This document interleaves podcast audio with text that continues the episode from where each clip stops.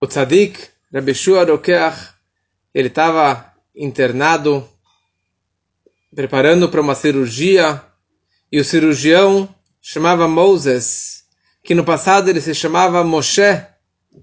Ele veio de uma família ortodoxa, e com o tempo ele acabou largando as tradições judaicas, os caminhos de Torá e de Mitzvot, e virou um grande cirurgião. E o tzadik, Rabbi Yeshua Rokeach de Belt, estava deitado na cama, preparado para a cirurgia. Ele olha para Moses, ele fala, Moses, você acredita em Deus? Falou, sim, Rebbe, sim, Rebbe, eu acredito em Deus. Moses, você acredita em Mashiach? Falou, eu acredito em Mashiach. Eu só não acredito que Mashiach será uma pessoa sozinha que vai conseguir transformar o mundo inteiro e convencer toda a humanidade de seguir o bom caminho de Deus. Rabbi Yeshua ficou sério. Ele olha nos olhos do cirurgião e, e parece que ele estava penetrando dentro dos olhos dele. Moses tentou escapar para não olhar nos olhos do tzadik, mas ele estava tão concentrado e perfurando os olhos dele, e o Moses começou a estremecer, ele ficou pálido, ele começou a suar frio, ele ficou com medo, e assim ficou por alguns instantes. Daí o tzadik se acalmou e o Moses, pelo efeito da visão do Rebbe, o Rebbe vira para ele e pergunta: Agora você acredita em Mashiach? Que Mashiach, com a visão e com o poder dele, ele vai colocar medo e respeito em toda a humanidade, em todas as pessoas e vão acreditar nele no automático. E essa que é toda a questão. Será que Mashiach será um homem de carne e osso ou um momento uma etapa no mundo, uma situação que o mundo vai se transformar, mas não será um homem de carne e osso. De onde nós sabemos qual é a fonte de, desse argumento que Mashiach será um homem de carne e osso? Nos Medrashim, na Torá, nos profetas, em vários e vários lugares consta esse conceito que Mashiach será um homem de carne e osso. O primeiro lugar que isso consta é na Torá. E na profecia do maior profeta pagão do passado, profeta Bilam, Bilam Arashá, o, o, o, o perverso Bilam, que teve várias profecias ligado com o povo de Israel e com Moisés. E, Moisés, e, e Bilam ele fala, er no velota, eu vejo, mas não agora. Eu vejo que no futuro vai, vai brotar uma estrela da casa de Yaakov. E ele vai ser um rei, um grande poderoso da, da, da, do povo de Israel. E ele vai destruir todos os inimigos, todos os príncipes moabitas. E destruirá os descendentes de Shet. E vai vir um descendente da casa do Ishai, Ishai, que era o pai do rei Davi. E vai ter um espírito de Deus. Isso já fala os profetas, o profeta Isaías, Ishaiah, ele fala que vai ser um, um Ruach Binah, um espírito de sabedoria e de conhecimento e de força e de temor a Deus, ele vai ter esse cheirômetro, como já explicamos, um cheirômetro para reconhecer e julgar as pessoas baseado no seu olfato e não só baseado na sua visão. E assim o Memônides descreve que haverá esse grande rei Mashiach, que será descendente da casa do Davi e ele que vai dominar toda a humanidade. Então aqui nós vemos várias frases, começando com Bilam, com o grande profeta pagão, falando que vai vir um homem que vai dominar toda a humanidade. Um homem, um rei da casa de Israel que vai dominar toda a humanidade. E isso nunca aconteceu.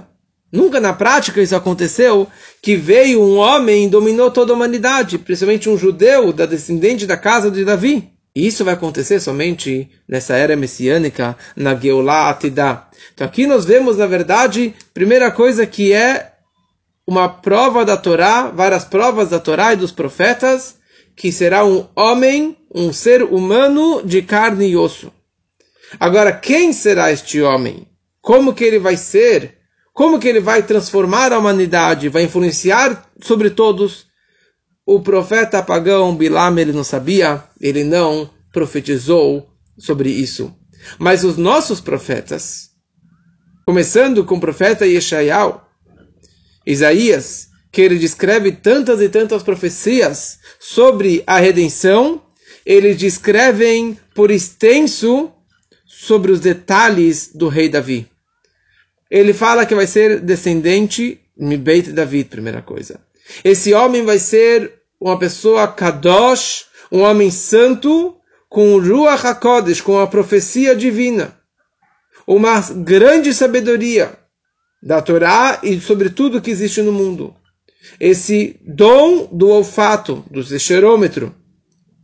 E o Maimonides ele acrescenta que Mashiach será Chacham Yoter Mishlomo, sábio mais do que o rei Salomão. Imagina o rei Salomão, o homem mais sábio de todos os tempos. Mashiach será mais sábio do que o rei Salomão. E maior profeta do que o Moshe, que foi o maior profeta até hoje. Então, em resumo, já percebemos que Mashiach será um homem tzadik, justo, kadosh, muito sagrado, e ele vai dominar e conquistar e influenciar sobre toda a humanidade. Então, isso são alguns conceitos básicos, provas da Torá e dos nossos profetas sobre quem será este rei Mashiach. Com essa fé na imagem, na pessoa do Mashiach, nós podemos entender, na verdade, quem é ou quem será essa pessoa. E durante várias gerações, várias pessoas, e o povo acreditou em vários líderes de tzadikim que eles, na verdade, eram ou seriam o Mashiach da sua geração. Na Gemara, no Talmud, está descrito sobre oito pessoas que ele era Mashiach que os sábios apontaram sobre ele e falaram que ele é o Mashiach. Ou ele seria próprio, um grande, um, um propício, um grande candidato para assumir este papel. E todos os seus alunos, todos os seus talmidim seguiam os seus passos, descrevendo ele como Mashiach. Agmará, o Talmud, em Sanhedrin, descreve Mashiach Ma Shemo. Qual é o nome de Mashiach? Então, os alunos da Yeshiva de Shila falavam que Shila é o nome de Mashiach, ou seja, meu mestre será o Mashiach. Porque tem um versículo que diz, Ad que avós Shiló, que descreve o Mashiach. Os alunos de Yanai falavam que ele é Mashiach. De Hanina, que ele é Mashiach. Os alunos de Menachem ben Hizkia diziam que ele é o Mashiach. Porque está escrito no versículo, no profeta, que Menachem Nafshi, Meshiv Nafshi, que Menachem significa o, o consolo, que Mashiach vai trazer o consolo para toda a humanidade. E assim outros. E aqui surge no Talmud duas frases interessantes. Rebbe Chia, opa, Rebbe Nachman falava que se Mashiach vier hoje e ele for dos seres vivos, dos, dos homens que estão vivos, eu serei Mashiach. E observando que ele não falou isso aqui por orgulho, ele falava isso aqui era um fato. Ele era o grande tzadik da geração. E ele realmente seria o Mashiach. Se é dos mortos, dos falecidos, Daniel Ishhamudot. E assim por diante, várias pessoas descrevendo que se veio do vivo, dos mortos, esse será realmente a, a descrição do Mashiach. Ou seja, durante várias gerações, os alunos sempre enxergavam sobre os seus mestres o líder da geração sendo o Mashiach da geração. Mais um ponto interessante nós vemos aqui, que Mashiach pode vir dos falecidos. Se Mashiach já faleceu, quer dizer, se aquele tzadik já faleceu, ainda ele pode ser o Mashiach. Porque como já explicamos, que a primeira coisa que vai acontecer quando Mashiach chegar é a ressurreição dos mortos, é o Meitim. E os primeiros que vão levantar pode ser o Mashiach e os maiores tzadikim junto com os patriarcas Avraham, Yitzhak e Yaakov. Por isso que o Rebbe sempre disse que o seu sogro, o Rebbe anterior, ele era o Mashiach.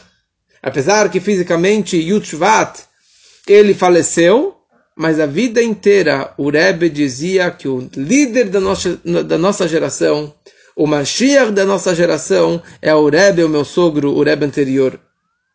Então aqui nós vemos claramente que em cada geração nasce uma alma nasce um descendente da casa de Judá, da casa de Davi, que ele é a pessoa mais indicada para ser o Mashiach, o Redentor. E quando chegar o momento correto, Deus vai se revelar para ele e vai falar: vá e revele e salve o povo de Israel. Deus vai trazer um espírito lá de cima, um, um espírito de um redentor sobre ele e vai colocar dentro dele esse espírito de Mashiach que já está guardado há milênios lá nas alturas e daquele momento Mashiach ele vai vir e vai se revelar. Os alunos do Arizal, do grande Ari Kadosh, do grande cabalista, eles sempre diziam que ele é o Mashiach, Meshichei, o nosso redentor. E assim, durante várias gerações, o próprio Ora Chaim Akadosh, Rav Benatar, um grande sábio do Marrocos, ele escreve no seu livro, no seu comentário sobre a Torá, que Mashiach Hashem, o Shemo Chaim, que o Redentor, o nome dele é Chaim, ou seja, ele estava se referindo a ele mesmo, a ele próprio. E a pergunta é, por que realmente Mashiach tem que ser um homem de carne e osso? Qual é o problema de ser Deus o Redentor? Por que Deus não pode ser o próprio Redentor? Por que precisa colocar um, um, alguém humano de carne e osso e não pode ser só uma situação, uma etapa nova, uma nova etapa sobre a humanidade? Mas se enxergamos no passado, as nossas grandes redenções do passado também foram através de um homem. Quem nos tirou do Egito? Moshe. Moshe não queria e Deus insistiu para que ele fosse tirar o povo do Egito. Foi ele que tirou o povo, foi ele que abriu o mar, foi ele que recebeu a Torá. Ele foi nosso redentor. Deus poderia tirar? Talvez, óbvio que ele poderia. Mas ele escolheu esse sistema, ele criou um mundo de tal sistema que tenha um líder e que Mashiach seja um homem. Quem que levou o povo da Babilônia de volta para Israel para que construíssem o segundo templo foi Ezra Hassofer. E da mesma forma será na nossa redenção, na redenção de Mashiach, muito em breve. Por quê? Por que tem que ser dessa forma? Por que Deus criou desse sistema? Porque a distância entre Deus e o homem, o ser humano, é tão longe. E o homem, na verdade, o problema aqui é o homem, que ele é tão limitado, e ele é tão finito, e ele não aguenta uma energia tão forte como aconteceu no Monte Sinai. Deus veio e recebe, entregou a Torá e falou para eles os primeiros dois mandamentos. Eles não aguentaram. A alma foi embora. A alma não aguentava com tanta êxtase, com tanto amor a Deus, ficar dentro de um corpo físico limitado, mundano. A alma foi embora. E depois, quem falou os próximos mandamentos? Moshe. Porque o povo não conseguia mais aguentar isso. Eles pediram para Moshe Rabbeinu. E assim também, se Deus vier e se revelar no mundo e ele ser o redentor, o mundo não vai estar preparado para isso. O mundo precisa se refinar. E esse que é todo o nosso trabalho durante esses anos de exílio, anos de diáspora, é fazer um dirabetartonim, fazer uma morada para Deus aqui embaixo, transformar o mundo, refinar o mundo, refinar a, a meu corpo, a minha família, a minha forma de enxergar a vida. E aí eu posso ser um receptáculo eu posso ter um, uma, uma relação melhor com a espiritualidade e com Deus. Então faz parte de ter essa, esse, esse, essa conexão com Deus, tendo um intermediário, que é Moshe Rabbeinu, que é o Mashiach. Como consta nos livros, que Moshe Rabbeinu, ele era Mechetziol lemata ish, Mechetziol lemala elokim. Da metade para baixo, ele era um ser humano. e da metade para cima ele era um ser divino. Olha a frase que dizem, que descreve quem era Moshe Rabbeinu. Por isso que ele conseguiu ficar na montanha 40 dias e 40 noites sem comer. Três vezes. Porque ele era um, um, um ser humano, mas com uma alma além do normal. E a alma de Mashiach vai ser desta forma, mas muito maior do que isso. Muito mais profeta do que Moshe Rabbeinu. E muito mais sábio do que o próprio rei Salomão. Ou seja, esse papel de conseguir juntar o espiritual com o material, a energia máxima divina, a redenção, junto com esse, com esse mundo tão escuro, com esse mundo tão físico, precisa ter uma intermediação aqui. Tem que ter uma alma muito divina que possa estar investida dentro de um corpo físico e material. E ele, na verdade, vai conseguir ter esse livre-arbítrio e trazer essa divindade aqui para esse mundo na forma revelada e acessível a todas. Então essa que é a pessoa de, de Mashiach. A pessoa de Mashiach ele vai ser essa perfeição em tudo, na espiritualidade e no material e no físico. Ele vai ser um homem de carne e osso, mas por outro lado, Hashem, vai pairar sobre ele um espírito divino, um espírito sagrado, um espírito de profecia e de uma sabedoria ímpar. E dessa forma, ele vai trazer o mundo para uma completude, vai trazer o mundo para uma perfeição, não fazendo milagres e maravilhas, não trazendo raios e trovões sobre o mundo, fazendo coisas sobrenaturais, fazendo milagres além da natureza. Não é isso.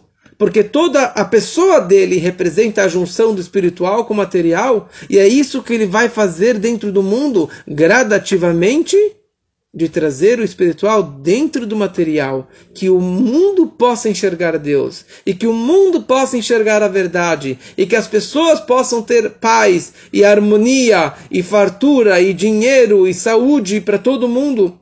É isso, na verdade, que foi a ideia e o propósito inicial da criação do mundo. Deus ele criou o mundo para ter uma morada dentro desse mundo físico material e não ficarmos nas estrelas e ficarmos no mundo vindouro. Na próxima aula iremos discutir toda a questão sobre o Triata Meitim, a ressurreição dos mortos, como que vai ser e quando que vai ser e aguardemos o próximo capítulo e que Mashiach ele chegue muito em breve, se Deus quiser, nesses dias ainda com a grande revelação do Mashiach, que seja muito em breve, se Deus quiser.